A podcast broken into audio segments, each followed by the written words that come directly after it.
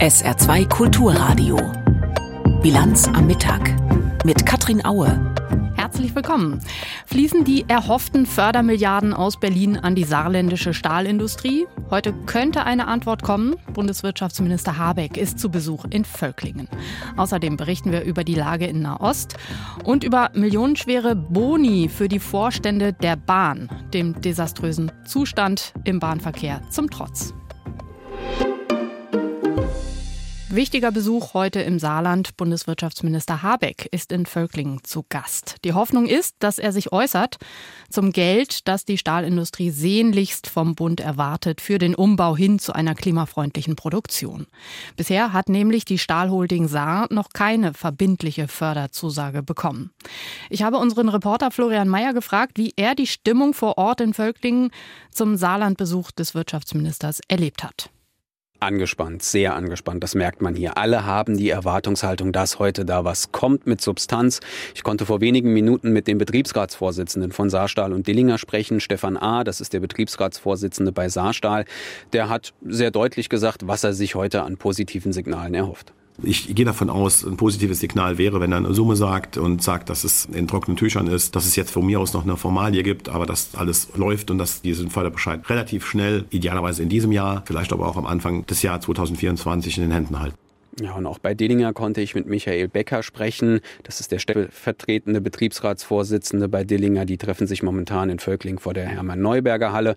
Und da merkte man auch, da muss heute was kommen. Eigentlich ist es aus seiner Sicht sogar schon zu spät. Es ist sehr wichtig, auch dass dieser Förderbescheid schnell kommt, weil die Baumaßnahmen eigentlich beginnen müssten, damit man 27 auch wirklich fertig ist. Das heißt, wie viel Zeit bliebe noch, wenn er sagt, es dauert noch?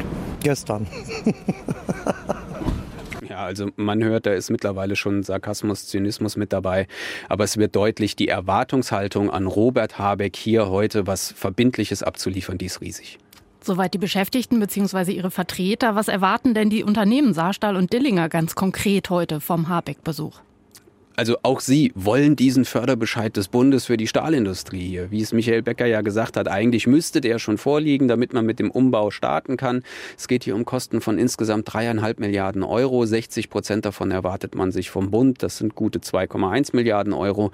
Die sind aber eben in diesen Mitteln, die jetzt durch das Urteil des Bundesverfassungsgerichts gegen den Bundeshaushalt einfach fraglich sind. Äh, dieser Klima- und Transformationsfonds der Bundesregierung ist ja erstmal Geschichte und da hätte dieses Geld drin gesteckt. Und ohne diese Unterstützung vom Bund durch dieses Geld kann dieses Projekt hier vor Ort einfach nicht umgesetzt werden können, weil das Geld fehlt. Welche Folgen das hat, welche Folgen das nicht nur für die Stahlindustrie hat, sondern für den Wirtschaftsstandort Saarland insgesamt, das will sich hier vor Ort gar keiner ausmalen. Welche Szenarien für den Besuch von Robert Habeck heute sind denn nun denkbar angesichts der Haushaltslage, die du gerade geschildert hast? Also es gibt drei Optionen, die er eigentlich hat. Die allerbeste Option, die es geben könnte, und das ist insgeheim die, auf die alle hoffen, Robert Habeck, der jetzt eben gerade angekommen ist, jetzt mit der Ministerpräsidentin, dem Wirtschaftsminister und dem Vorstandschef der Stahlholding Saar zusammensitzt, hat diesen Bescheid in der Tasche, packt ihn aus und sagt, hier ist das Geld, es wird auf jeden Fall kommen, dann wäre alles super. Die zweite Option ist, er hat zumindest sowas wie eine rechtsverbindliche Zusage dabei und nicht nur dieses mündliche Versprechen, das wir momentan haben. Also etwas, das den Unternehmen hier und auch dem, dem Land Rechtssicherheit schafft und worauf die Stahlindustrie hier bauen kann, um zu sagen, okay, wir können im Grunde jetzt schon mal alles vorbereiten, weil das Geld wird auf jeden Fall kommen. Die dritte Option, das ist die, dass er gar nichts dabei hat, außer vielleicht ein paar warme Worte. Es ist gerade schwierig im Bund, aber wir geben uns Mühe. Was dann hier los sein wird heute Mittag, wenn er auf die 3000 Beschäftigten in der Völklinger Hermann Neuberger Halle trifft, Darüber will hier überhaupt gar keiner nachdenken, dann wird hier die Hölle los sein. Die realistischste Variante wird Option 2 sein, also diese verbindlichere Zusage als nur dieses Versprechen. Dennoch der Bundeswirtschaftsminister weiß um die Stimmung hier, um die wirtschaftliche Lage und vor allem auch um die rechtliche. Denn das Stahlunternehmen Thyssen etwa, das hat ja schon seine feste verbindliche Zusage für Fördergelder für den Umbau der Stahlindustrie dort bekommen. Und es gilt in Deutschland der Gleichbehandlungsgrundsatz. Daran muss sich auch der Bund halten. Insofern muss er alle gleichmäßig und gleich fördern, um hier nicht irgendwie eine Wettbewerbsverzerrung herbeizuführen. Deshalb muss Robert Habeck jetzt eigentlich irgendwas im Gepäck haben. Was es genau sein wird, das finden wir raus, wenn die Gespräche vorbei sind. Florian Mayer in Völklingen zum Besuch von Wirtschaftsminister Habeck bei der Stahlindustrie. Seit heute früh sitzt außerdem die CDU-Spitze in Berlin zusammen. Sie will in größerer Runde über einen ersten Entwurf für ein neues Grundsatzprogramm beraten. Eine Programmkommission hatte es vorgelegt. Es geht um die Frage, wie steht die CDU zu den aktuellen Themen in der Gesellschaft. Eva Ellermann mit Hintergründen. In 16 Jahren Regierungszeit war Kanzlerin Angela Merkel so etwas wie das Programm der CDU. Aber nach dem Debakel bei der letzten Bundestagswahl fragten sich viele CDU-Mitglieder, wofür steht die Partei eigentlich? Der Leiter der Grundsatzkommission, Carsten Linnemann, ist inzwischen auch CDU-Generalsekretär. Als er im Sommer dazu ernannt wurde, gab er als Ziel aus. Am Ende des Tages, ja, will ich, dass wir eine eigene Erkennungsmelodie haben, die Bock auf Zukunft macht. Dass diese Erkennungsmelodie aktuell fehlt, macht sogar der Konkurrenz Sorgen.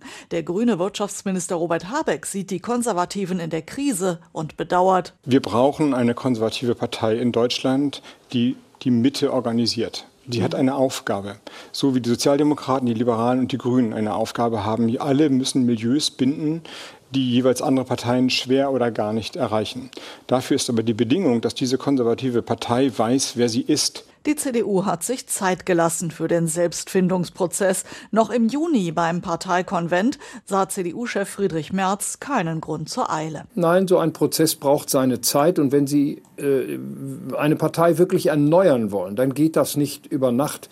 Wir arbeiten nicht mit der Brechstange, sondern wir arbeiten mit Sorgfalt. Vor wenigen Tagen kündigte er dann auf der Plattform X an. Müde, aber glücklich. Nach 15 Stunden Diskussion, Beratung und letzten Änderungen ist der erste Entwurf des neuen Grundsatzprogramms der CDU Deutschlands fertig. Generalsekretär Carsten Linnemann verspricht im SWR-Interview der Woche, eine neue CDU ist da. Wie die aussehen soll, steht auf rund 70 Seiten. Über die Inhalte wurde Stillschweigen vereinbart bis zur Vorstellung heute. Aber Linnemann verrät, der Arbeitstitel ist in Freiheit leben. Es geht aber offenbar auch viel um Sicherheit. Nach Angaben des CDU-Generalsekretärs soll das neue Grundsatzprogramm Antworten liefern auf Kernfragen wie Ja, lebe ich sicher? Erstens, zweitens ist mein Geld sicher, drittens ist mein Arbeitsplatz sicher und die Zukunft unserer Kinder. Nach der Veröffentlichung des Entwurfs soll die Partei Basis über Weihnachten und Neujahr drei Wochen lang diskutieren. Mitte Januar gehen dann die Parteigremien in Klausur und im Mai,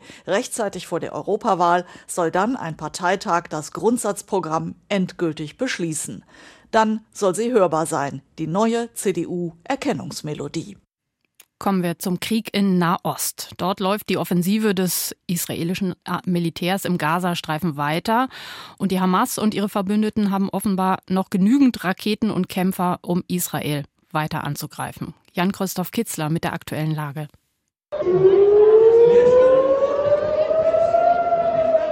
Am Mittag gab es wieder Raketenalarm. Auch in Tel Aviv ertönten die Sirenen. Insgesamt zehn Raketen waren aus dem Gazastreifen abgefeuert worden. Verletzte gab es nicht, aber viele Menschen mussten sich in Sicherheit bringen. Von einem Sieg über die Hamas ist Israel also noch ein gutes Stück entfernt. Das zeigt sich auch an den immer noch heftigen Kämpfen im Gazastreifen. Und daran ändern auch die Bilder von offenbar sich ergebenden Hamas-Kämpfern nichts, die das israelische Militär präsentiert hat. Führungsfiguren der Hamas wie Yahya Sinwar sind immer noch am Leben. Ministerpräsident Netanyahu sagte gestern Abend in einer Videobotschaft. Es dauert noch etwas, der Krieg ist in vollem Gange, aber es ist bereits der Anfang vom Ende der Hamas. Den Hamas-Terroristen sage ich, es ist aus. Sterbt nicht für Sinwar, ergebt euch jetzt. Auch Abu Ubaidah, der Sprecher der Al-Qassam-Brigaden des militärischen Arms der Hamas, meldete sich in einer Videobotschaft. Er sprach das aus israelischer Sicht Schlimmste an, nämlich dass sich immer noch mehr als 130 Geiseln in der Gewalt der Terrororganisation im Gazastreifen befinden. Wieder der korrupte und besiegte Netanyahu, noch der alte Mann Galland und hinter ihnen die Unterstützer aus dem Weißen Haus können die Geiseln lebend, ohne Austausch oder Verhandlungen, unter den Bedingungen des Widerstands und der Qassam-Brigaden frei bekommen. Die Angehörigen der Geiseln haben in den letzten Tagen noch einmal den Druck auf die israelische Regierung erhöht, alles für die Freilassung zu tun. Konkrete Verhandlungen darüber sind aber angesichts der heftigen Kämpfe im Gazastreifen derzeit unwahrscheinlich. 22.000 Ziele hat die israelische Armee nach eigenen Angaben bereits angegriffen und rund 7.000 Hamas-Kämpfer getötet, zahlreiche weitere festgenommen. Doch noch immer gibt es die Raketen auf Israel. Auch aus dem Norden. Dort hatte die israelische Armee am Wochenende zahlreiche Ziele angegriffen. Dort ist die Lage weiterhin sehr angespannt. Und auch dort könnte sie jederzeit eskalieren. Das sagte auch Herzi Halevi, der Generalstabschef. Der Staat Israel hat noch nie den Krieg als erste Lösung angesehen, aber uns wird klar, dass sich die Situation hier im Norden ändern muss. Die Situation ist eindeutig und ja, es ist etwas sehr Schlimmes eingetreten, das uns sagt, dass es Fälle gibt, bei denen von diesem Mittel mit voller Kraft Gebrauch gemacht werden muss. Währenddessen beschreiben die Vereinten Nationen und Hilfsorganisationen die humanitäre Lage im Gazastreifen weiterhin als katastrophal. Viele der 1,9 Millionen Binnenvertriebenen wissen nicht mehr wohin. Eine Frau hat sich im Süden am Küstenstreifen in Sicherheit gebracht und lebt mit ihren Kindern in einem Zelt. Sie sagte dem Fernsehsender Al Jazeera, Wer schaut nach uns? Es gibt keine Hilfe, keine Matratzen zum Schlafen. Wir schlafen im Sand. Wer fragt, wie es uns geht? Ich habe ein Blutdruckproblem und schon lange keine Medikamente mehr, auch gegen Diabetes. Wo bekomme ich die? Wir leben wie die Hunde. Gibt es jemanden, der nach uns fragt? Vor allem die Versorgung der Menschen im Gazastreifen gelingt nur noch an wenigen Orten. Nach Angaben der Vereinten Nationen hungert rund die Hälfte der Bevölkerung. Heute Nacht war auch in der Ukraine wieder weiträumig Luftalarm. Russland hat Raketen unter anderem auf die Hauptstadt Kiew abgefeuert. Die ukrainische Luftwaffe konnte nach eigenen Angaben alle abfangen, aber durch die herunterfallenden Raketentrümmer seien mehrere Menschen verletzt worden. Das illustriert wieder, wie entschlossen Russland weiterhin ist, das Land anzugreifen und bei weitem nicht nur im Osten der Ukraine. Beim Treffen der EU-Außenministerinnen und Minister geht es heute darum, wie die Ukraine militärisch weiter unterstützt werden soll. Helga Schmidt berichtet. Eigentlich sollte der ukrainische Außenminister nur zugeschaltet werden, aber Dimitro Kuleba reiste dann doch persönlich aus Kiew an. Er wollte selbst in Brüssel dabei sein. Zu wichtig erschien ihm das Thema. So wichtig, dass er schon vor den Beratungen mit Europas Außenministern am Morgen öffentlich machte, was er jetzt von der EU erwartet. So I'm coming to, to, to Brussels with very specific results. Out of four laws that the Commission requested Ukraine ich komme nach Brüssel mit ganz besonderen Ergebnissen. Die Ukraine hat drei der vier Gesetze verabschiedet, die die Kommission verlangt hatte für den Beginn von Beitrittsgesprächen. Und das sind die wichtigsten Gesetze. Aus ukrainischer Sicht sind damit die EU-Wünsche erfüllt, an erster Stelle in Sachen Kampf gegen die Korruption. Wir haben unsere Hausaufgaben gemacht und wir erwarten von der EU, dass sie ihre Hausaufgaben auch macht. We did our homework. Die Entscheidung, ob Beitrittsgespräche mit der Ukraine beginnen oder nicht, soll Ende der Woche beim Gipfel fallen. Ungarns Regierungschef Viktor Orban stellt sich quer, was man von ihm schon gewohnt ist, aber dieses Mal hätten seine Vetodrohungen katastrophale Folgen.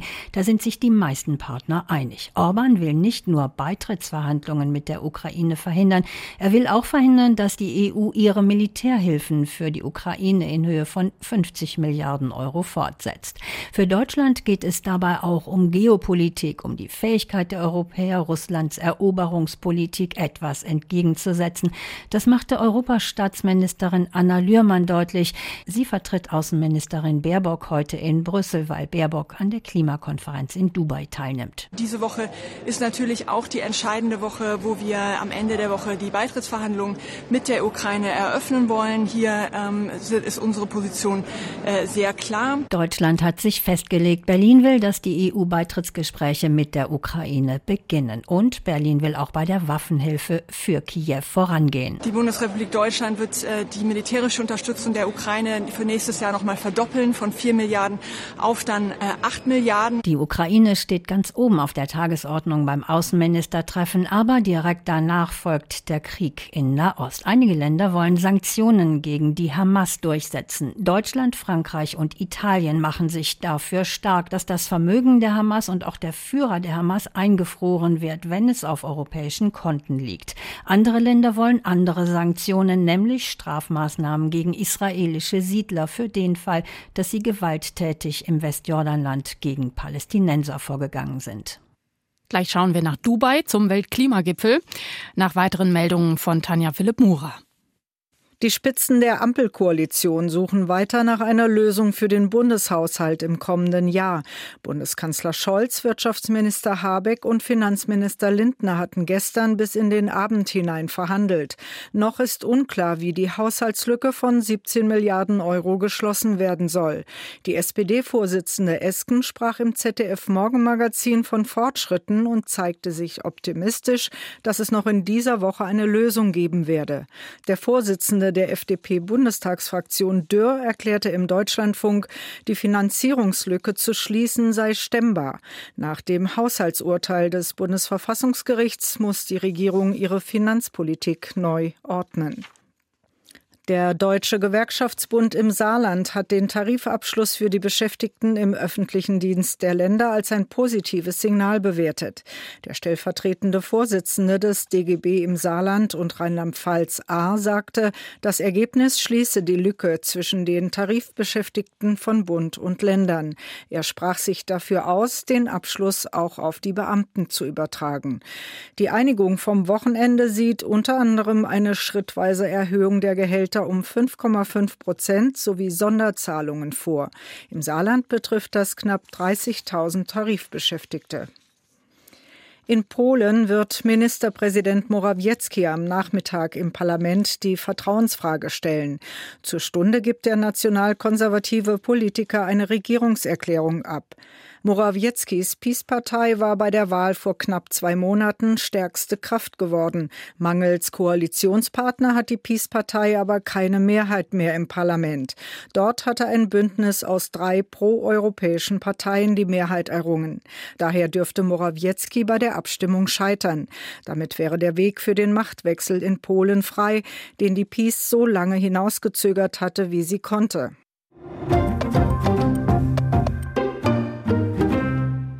UN-Klimakonferenz ist auf der Zielgeraden. Jetzt geht es um die entscheidende Frage, wird der Konferenzpräsident und Ölmanager Sulpan Al-Jaber es schaffen, einen Abschlusstext zu verhandeln, unter den alle Mitgliedstaaten ihre Unterschrift setzen können?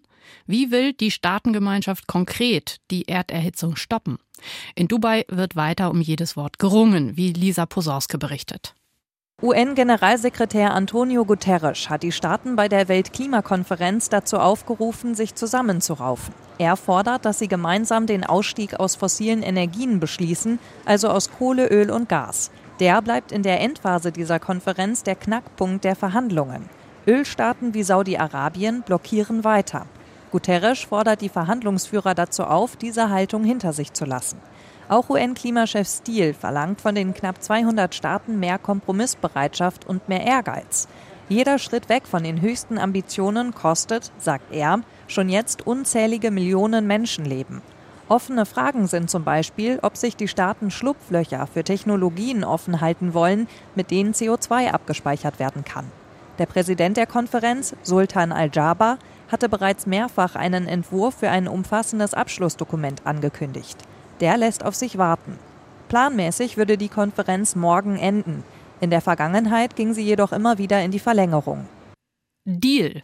Das hat Digitalkommissar Thierry Breton am Freitag kurz vor Mitternacht geschrieben und weiter. Wir haben eine historische Einigung. Als erster Kontinent hat Europa klare Regeln für den Einsatz von künstlicher Intelligenz geschrieben. AI Act wird das Regelwerk genannt. Aber was heißt das jetzt? Werden unsere Grundrechte ausreichend geschützt und könnte der AI Act Innovationen im Bereich künstlicher Intelligenz vielleicht ausbremsen? David Beck aus der SWR Wissenschaftsredaktion kommentiert. Vieles am AI Act wird gut und ist als Erfolg für die Grundrechte der Europäerinnen und Europäer zu werten. Aber er darf nicht als endgültig angesehen werden. Dafür wissen wir einfach noch zu wenig darüber, wie sich die KI-Revolution weiterentwickeln wird. Das sehen wir schon daran, dass der ursprüngliche risikobasierte und damit vermeintlich zukunftssichere Ansatz des AI Acts bei sogenannten Grundlagenmodellen auf einmal nicht mehr funktioniert hat. Eigentlich sollte der Anwendungszweck von KI reguliert werden, nicht jede Anwendung selbst. Grundlagenmodelle, zum Beispiel GPT-4, auf dem ChatGPT basiert, können aber für verschiedenste Zwecke eingesetzt werden. Das hätte eine Regulierung nach der ursprünglichen Idee schwierig bis unmöglich gemacht. Dass diese Modelle jetzt speziell reguliert werden, ist aber gut. So kann das Risiko der einzelnen Anwendungen, die daraus entstehen, schon mal deutlich gesenkt werden. Sandra Wachter, Professorin für Technologie und Regulierung an der Universität Oxford, beschreibt es treffend.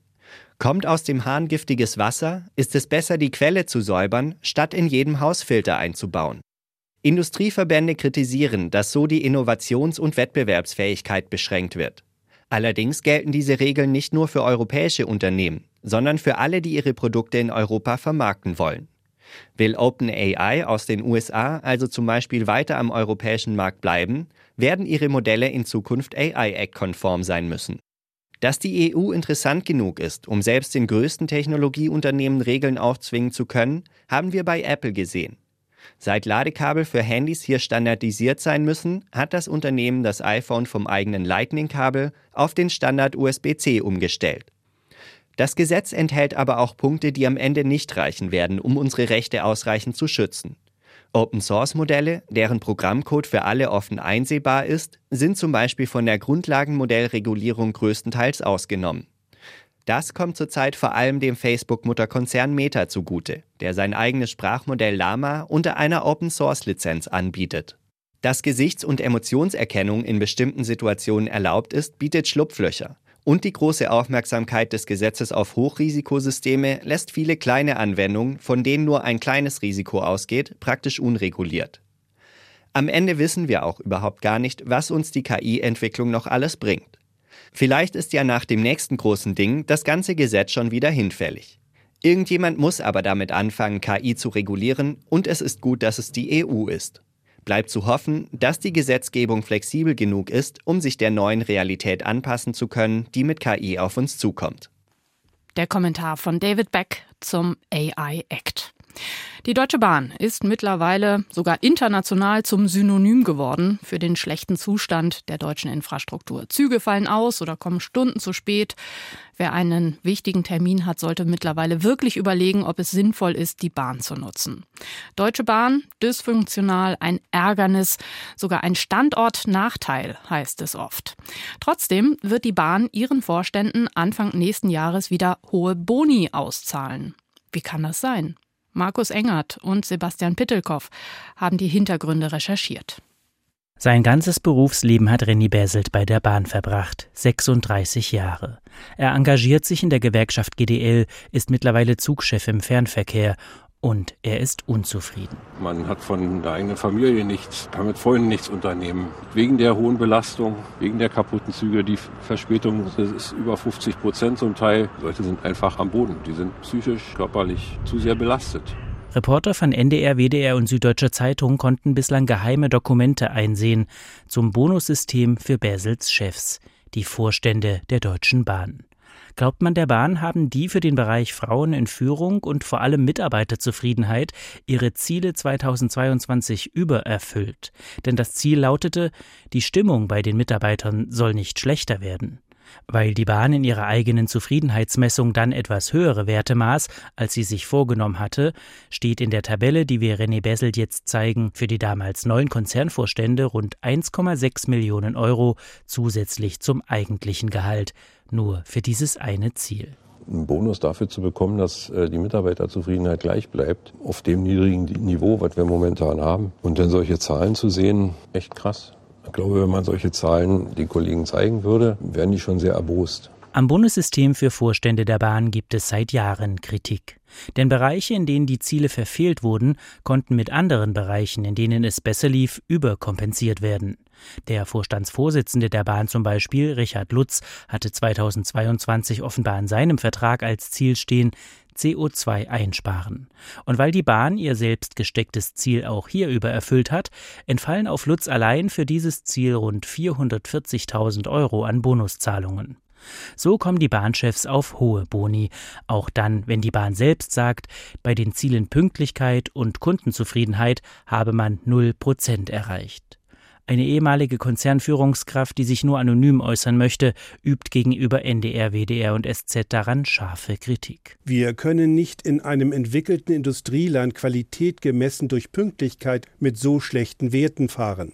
Das heißt, es muss hier langfristig das Ziel sein, den Personenverkehr und den Schienengüterverkehr attraktiver zu machen. Bislang waren die Boni für das Jahr 2022 für die Bahnchefs zurückgestellt, denn die Bahn hat, wie viele andere Unternehmen auch, die Strompreisbremse in Anspruch genommen. Das entsprechende Gesetz dazu verbietet Bonuszahlungen an Vorstände, solange die Preisbremse als staatliche Unterstützung genutzt wird. Nun soll die Preisbremse enden und dann können auch die Boni ausgezahlt werden. Das bestätigten Verkehrs- und Wirtschaftsministerium gegenüber NDR, WDR und SZ. Neun Bahnvorstände können sich dann auf insgesamt rund 5 Millionen Euro freuen. Und das, obwohl nicht nur die Pünktlichkeitswerte im Keller sind, sondern auch die Zufriedenheitswerte der Kunden. Über das Bonussystem bei der Bahn entscheidet der Aufsichtsrat, in dem Vertreter der Bundesregierung und der Gewerkschaften sitzen. Es soll im kommenden Jahr umgestellt werden. Die Bahn erklärte, zu Angelegenheiten des Aufsichtsrates äußere man sich nicht. Das Bundesverkehrsministerium teilte auf Anfrage mit, Boni seien ein Instrument, um die Ziele des Bundes bei der Bahn durchzusetzen. In einem Frankfurter Flughafenhotel sitzen seit heute 11 Uhr Vertreter der Fußball-Erst- und Zweitligavereine zusammen. Sie sollen entscheiden, ob ein Finanzinvestor in die Vermarktung der Bundesliga einsteigen darf. Das ist sehr umstritten. Aus dem Fanlager gibt es seit Monaten Widerstand dagegen. Stichwort weitere Kommerzialisierung des Sports. Tim Brockmeier mit den Hintergründen. Es geht um die milliardenschwere Frage eines Investoreneinstiegs bei der deutschen Fußballliga DFL. Konkret will die Liga zwischen 800 Millionen und einer Milliarde Euro von einem externen Geldgeber einsammeln und im Gegenzug dafür über maximal 20 Jahre zwischen 6 und 9 Prozent der eigenen Medienerlöse an diesen abtreten. Das eingesammelte Geld will die DFL größtenteils in Zukunftsfelder wie die Digitalisierung und den Aufbau einer eigenen Streaming-Plattform investieren. Rund 300 Millionen Euro sollen an die Clubs gehen, 100 Millionen in ein Vergütungssystem gesteckt werden, das die Clubs belohnt, die zu Werbezwecken ins Ausland reisen. Die DFL-Spitze und die Befürworter des Deals sehen in den angestrebten Einnahmen eine dringend benötigte und nahezu alternativlose Anschubfinanzierung, um die internationale Wettbewerbsfähigkeit der Liga weiter zu gewährleisten. Kritiker, darunter vor allem die Fans, aber auch einige der Clubs, fürchten eine zu große Einflussnahme durch einen Investor. Für die Frage, ob die DFL-Spitze in konkrete Verhandlungen mit potenziellen Investoren gehen und am Ende schlussendlich auch einen Deal klar machen darf, ist bei der heutigen Abstimmung der 36 Erst- und Zweitligaklubs eine Zweidrittelmehrheit erforderlich. Beim Versuch im vergangenen Mai einen Investor ins Boot zu holen, kam diese Mehrheit nicht zustande. Seinerzeit stand allerdings auch ein deutlich größerer Deal zur Abstimmung. Zum Wetter. Heute ist es wechselhaft, mal sonnig, mal wolkig, mit einzelnen Schauern auch. Die Höchsttemperaturen 9 Grad in Baltersweiler und 12 Grad in Saarlouis. Morgen geht der Tag dicht bewölkt und neblig trüb los. Im Laufe des Tages regnet es immer wieder, zum Teil auch kräftig bei bis 11 Grad. Das war die Bilanz am Mittag. Mein Name ist Katrin Aue. Ich wünsche einen sehr schönen Nachmittag. Machen Sie es gut. Tschüss. SR2 Kulturradio Auslandspresseschau. Die Presse aus Österreich kommentiert die Weltklimakonferenz in Dubai und ist wenig optimistisch mit Blick auf deren Verlauf und Wirkkraft. Über unser aller Köpfen läuft ein Prozess ab, den der Mensch angekurbelt hat. Und er kurbelt weiter, auch wenn ein Geldtopf geschaffen worden ist, auch wenn auf der Klimakonferenz Bekenntnisse und Versprechen abgegeben werden, und selbst dann, wenn ein Ausstieg aus den fossilen Energien klipp und klar in der Schlusserklärung festgeschrieben werden sollte, letzteres ist eher unwahrscheinlich. Realistischer ist, dass auch in Dubai in letzter Minute die Uhren angehalten werden, um eine Schlussformulierung zu finden, mit der alle können. La Vanguardia aus Spanien meint hingegen, wenig sei immerhin mehr als nichts. Bis gestern Abend war noch keine Einigung über ein Datum für das Ende der Ära der fossilen Brennstoffe erzielt worden, die hauptverantwortlich für die Entstehung der Treibhausgase sind. Aber wenn auf dieser Klimakonferenz in Dubai doch irgendein Durchbruch erzielt wird, auch wenn er nicht ideal ist, wird dies ein historischer Schritt für die Zukunft der Menschheit sowie für den Erhalt des Planeten und der enormen Artenvielfalt auf der Erde sein. Nach der Amtseinführung des neuen ultraliberalen argentinischen Präsidenten ist Nepsowo aus Ungarn der Ansicht, Javier Milei sei zumindest außenpolitisch nicht an der Seite des ungarischen Regierungschefs. Als der brasilianische Präsident Bolsonaro bei der Präsidentenwahl im Vorjahr scheiterte, blieb Viktor Orban ohne populistischen Freund in Südamerika. Eine ungarisch-argentinische Populistenallianz blieb jedoch ein Wunschtraum. So erhielt der ukrainische Präsident Zelensky nicht nur wie Orban eine Einladung zu Millets Amtseinführung, sondern reiste auch tatsächlich an, um sich für die Unterstützung des neuen argentinischen Staatschefs zu bedanken, der sich als Verbündeter Washingtons und Kritiker Moskaus positioniert hat. Außenpolitisch steht er also ganz woanders als die eher Moskau-freundliche ungarische Regierung.